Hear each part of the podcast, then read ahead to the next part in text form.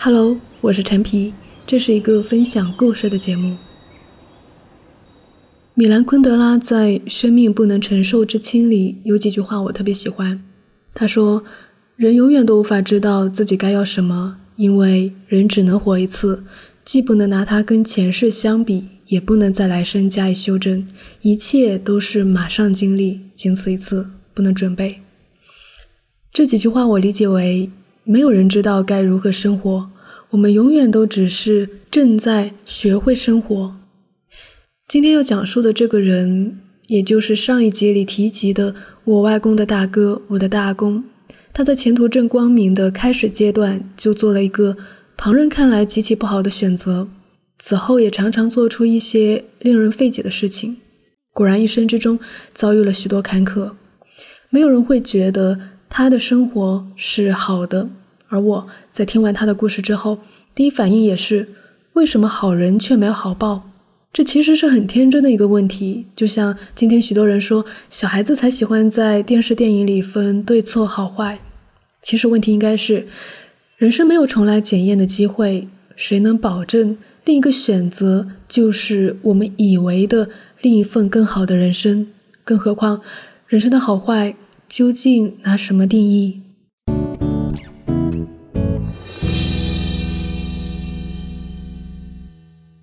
一说他就想笑，他很好笑吗？一个一个浙大的，哎呀，大学生，浙大毕业的大学生，在当时那个时候真的是都都数一数二了，一一个省都不知道有几个呢。这就是我问起大阿公时妈妈说的第一句话。打工身上最大的两个特征是：第一，他是那个年代难得的大学生，也就算得上是知识分子了；第二，他同时也是个很可笑的“倒北”，这是方言里给大阿公起的外号。普通话音译一下，可能是“唐伯”，“唐”就是傻的意思。人们都说大阿公读书读傻了，为什么呢？因为他这个地方上数一数二的大学生。大家都觉得本应该很有知识、很有文化、很聪明的浙大毕业生，却常常做出一些别人都看不明白的事情。就比如以前家里自己做咸菜，就是很传统的那种做法，要用脚用力踩。喊他来帮忙吧，他嫌自己不够重，结果他就跑过去搬起石磨盘上的大石头，抱在自己身上踩。你可以想象一下，那个因为石头太重，猫着腰。同时还要吃力又努力的嘎吱嘎吱踩咸菜的样子，虽然说吧，大阿公这个小丑一样的表现笑翻了周围的一圈人，但是谁说这个办法没有用呢？还有一次，因为他自己家住在洞头一个小岛，他家后门走出去就是山岩，他有点炮炸开。不知道是要踩石头还是做什么，我不是很懂这一类事情。总之呢，他当时是要自己点炮炸开他家后面的山岩。说起来应该也不是复杂的操作，对吧？就是把引火线点上，人跑开，砰一声就完事了。可问题是，他是搬了梯子架在那，自己爬上去点燃的。爬上梯子点炸药，我们凭空想想，这怎么来得及跑？当然，这就又成了别人口中的一个笑话。我不知道他当时究竟是怎么想的，我也不知道他当时受伤没有。我脑补的场景是，他会不会是计划着这引火线一点着，他就直接从梯子上跳下来，反而跑得更快？我觉得有这个可能。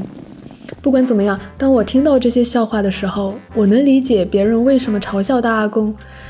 我觉得他就好像是《猫捉老鼠》里面的汤姆猫那样，点子小众、稀奇古怪，成功率很低，常常适得其反。但下次他还能干出这样的事来。可是另一方面，很多时候，大公被人叫做傻傻的唐伯，不是因为这些奇奇怪怪的点子，而是因为他是个老好人。我们家刚开始做家具生意的时候，那个时候我爸爸每日敲敲打打成了木匠，我妈妈帮忙裁布、踩缝纫机，家里收入一般。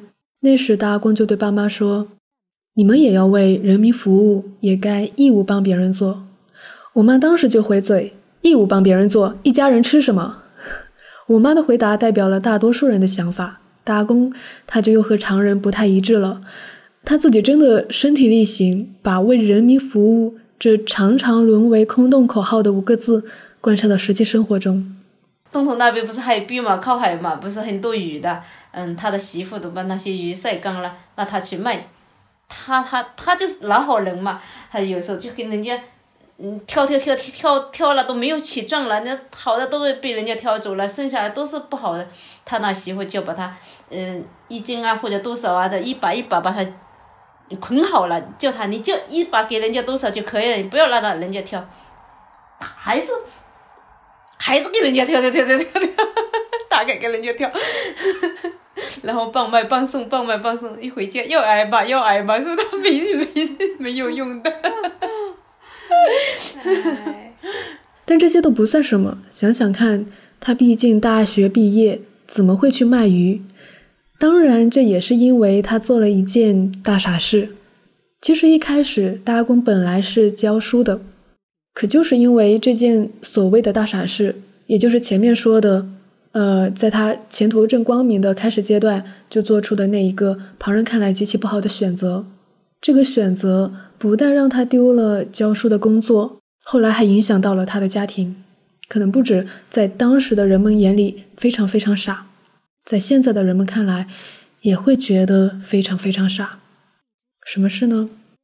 说起这件事，就要稍微牵扯一下那个时代背景了。我的家乡温州，作为一个比较早开埠的沿海城市，很早就出现了外国传教士。国内的基督教徒人口比例，温州算是比较高的。然而，在六七十年代那段极为红色的政治时期，基督徒也受到了各种各样的打击。我听说过一个老牧师被迫跪钉子板，艰苦到拿石头放盐水里煮，抿一口石头吃一口饭的真实经历。当然，这方面的历史资料可能是有点难找了。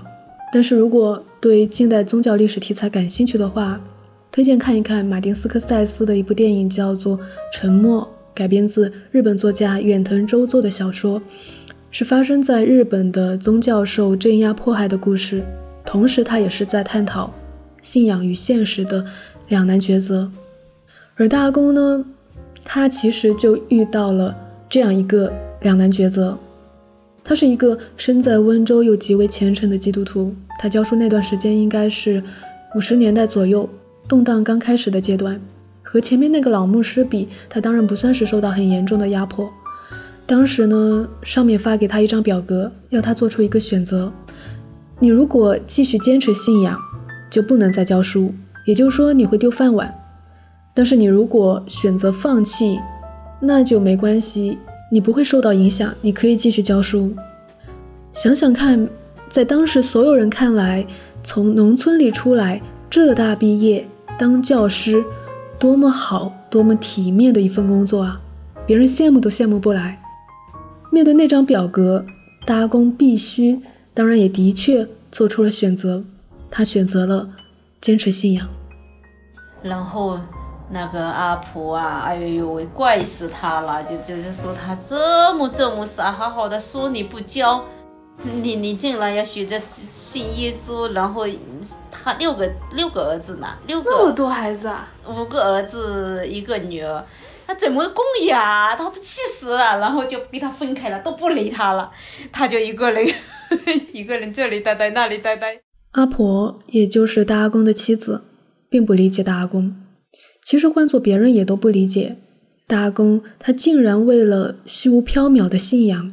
把那么实实在在的自己的前途、养家糊口的饭碗就这么给放弃了，能不傻吗？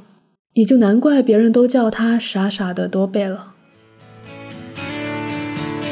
Well, I know what's right.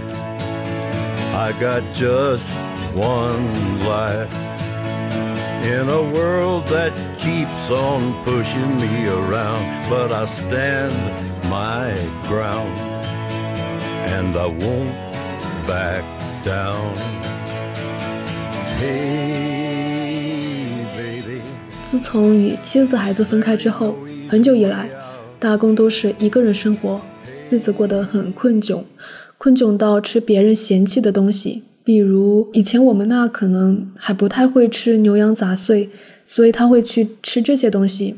又或者他会去菜市场上买被人挑剩下的、不新鲜了的、软软的、烂烂的鱼。有一次吃那种吃一个乌贼，那个乌贼是人家扔在路上和丢在路上，还是不知道是扔在路上，反正肚子胀胀的，他就把它拿过来冻起来吃，一打开全部是虫。哎呀！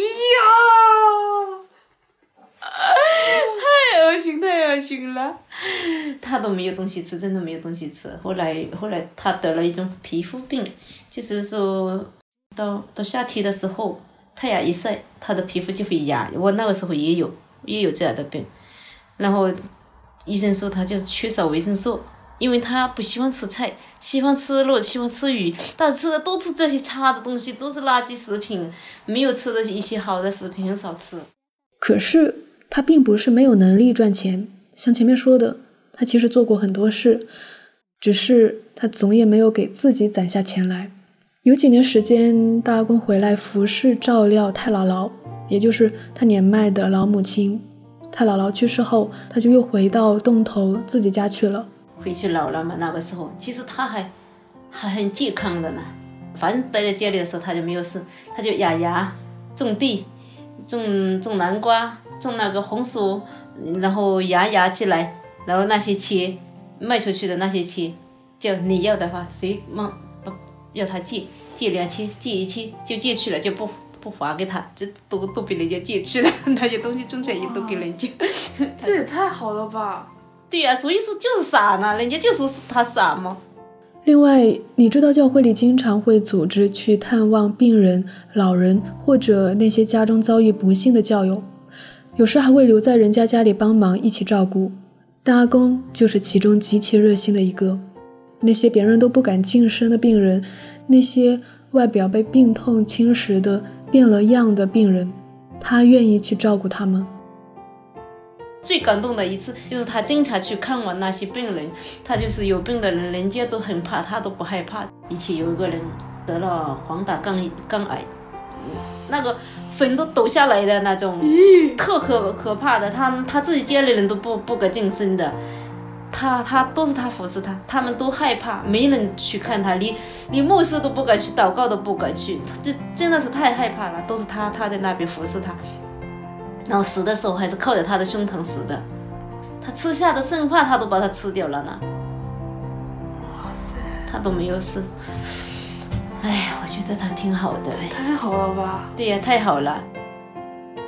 这么听下来，好像大阿公这个人已经超然脱俗，对这个世界无欲无求了。其实也不是。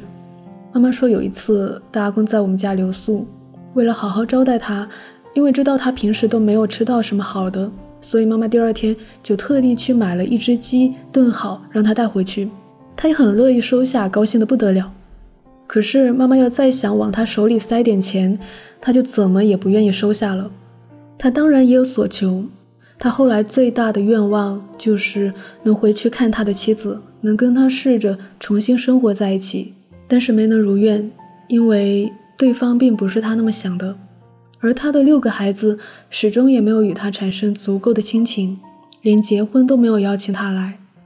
他第一次吃上下一代的喜酒。还是我的爸爸妈妈结婚那会儿，那时外公刚刚去世，按习俗必须要找个够辈分的家长来代替，妈妈就把外公的大哥，也就是大阿公请过来了。后来又过了十来年，大阿公也有了孙子，他的孙子结婚时终于把他请来了。妈妈说他参加喜宴的经验实在太少，酒席上新娘新郎给的红包他也不知道应该收下。酒席结束后，他只管自己就走了。那个红包还留在桌上，最后估计是被服务员捡去了。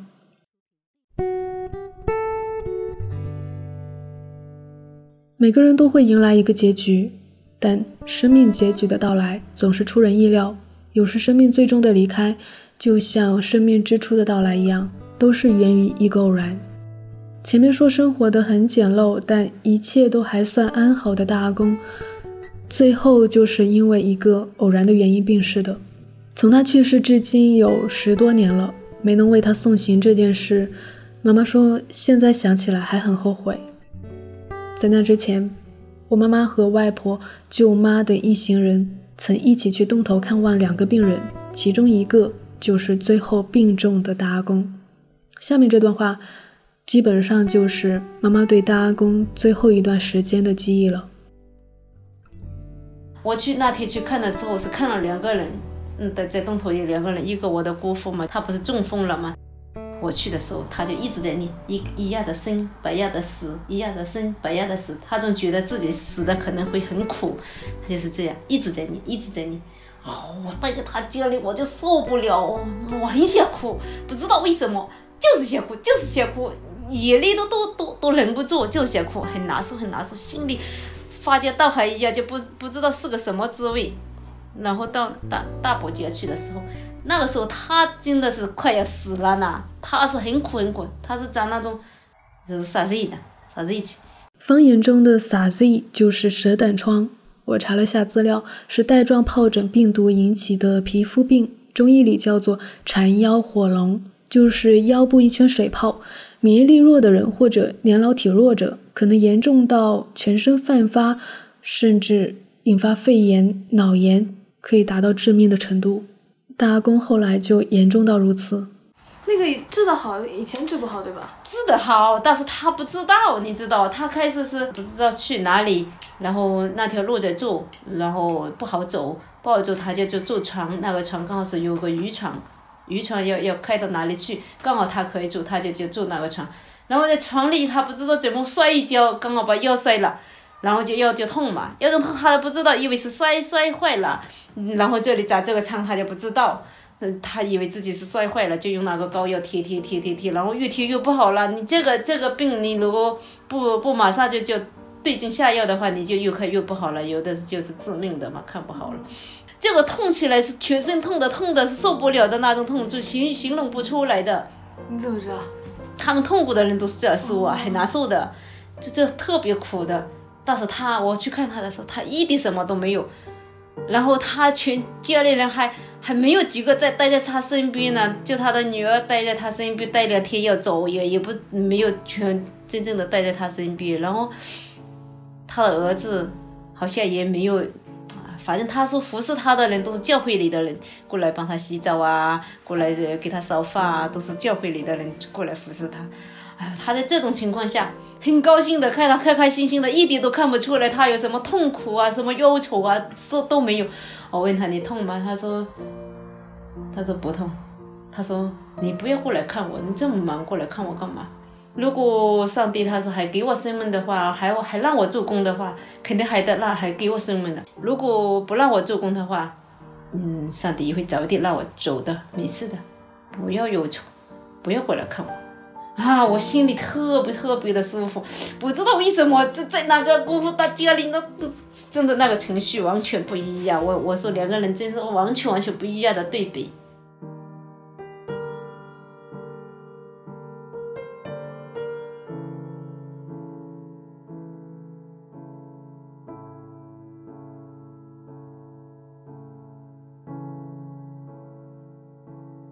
以前去洞头这个小岛，要先坐车到码头，再从码头坐船上岛的。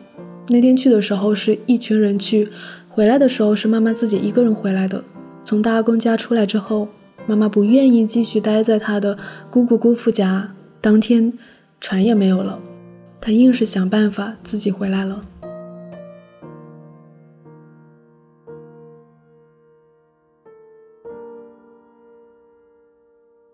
公离世之前，我早就出生了。我想我以前一定见过他，但我一点都记不得他的模样。我模模糊糊的记得自己也曾在洞头这个小岛上，在一栋简陋的房子里见过一个老人家。可是那份记忆已经无法确认，也就无法确认记忆里那个面容模糊的人是不是就是大公了。原来一个人离开这个世界，往事。声音、面容，一切的一切，就这样烟消云散了，并且消散的是这样一个善良的人。他生命里的不幸与他的善良是极度不相称的。我和妈妈在聊天中几次替他感到不公，可是再仔细想想，人善被人欺也好，不被理解也好，说他太善良，所以不计较也好，似乎大阿公他必然会走他已经走过的这样一条路，而我们这些局外人，也只能在他身旁或身后无奈的感叹：搁在以前，人们说他读书读傻了；如果活在现在，在这个极度缺乏信仰的时代，人们又会不会说打工是信傻了，而不是欣赏他极大的爱心、极低的物欲以及孤独忍耐的一生？还是那句话，人生的好坏究竟拿什么定义呢？我反倒觉得大阿公他做到了绝大多数人都没能做到的一件事，这件事就是他过好了他的一生。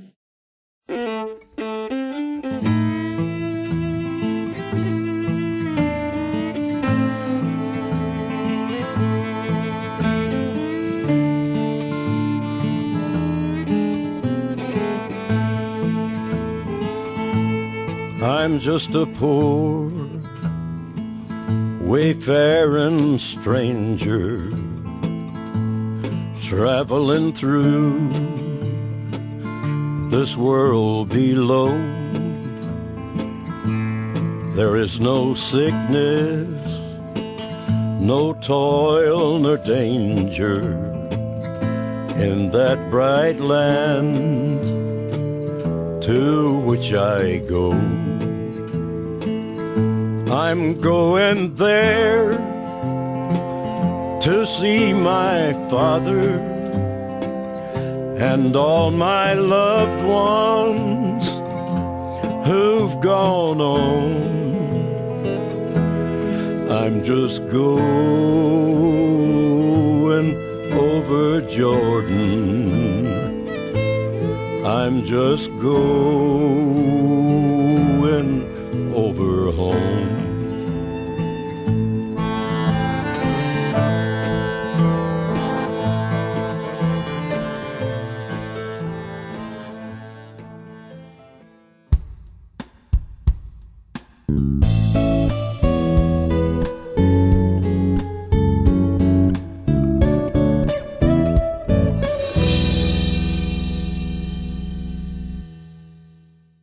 在大阿公之后，我还想继续分享的两个人物是我的外公和外婆。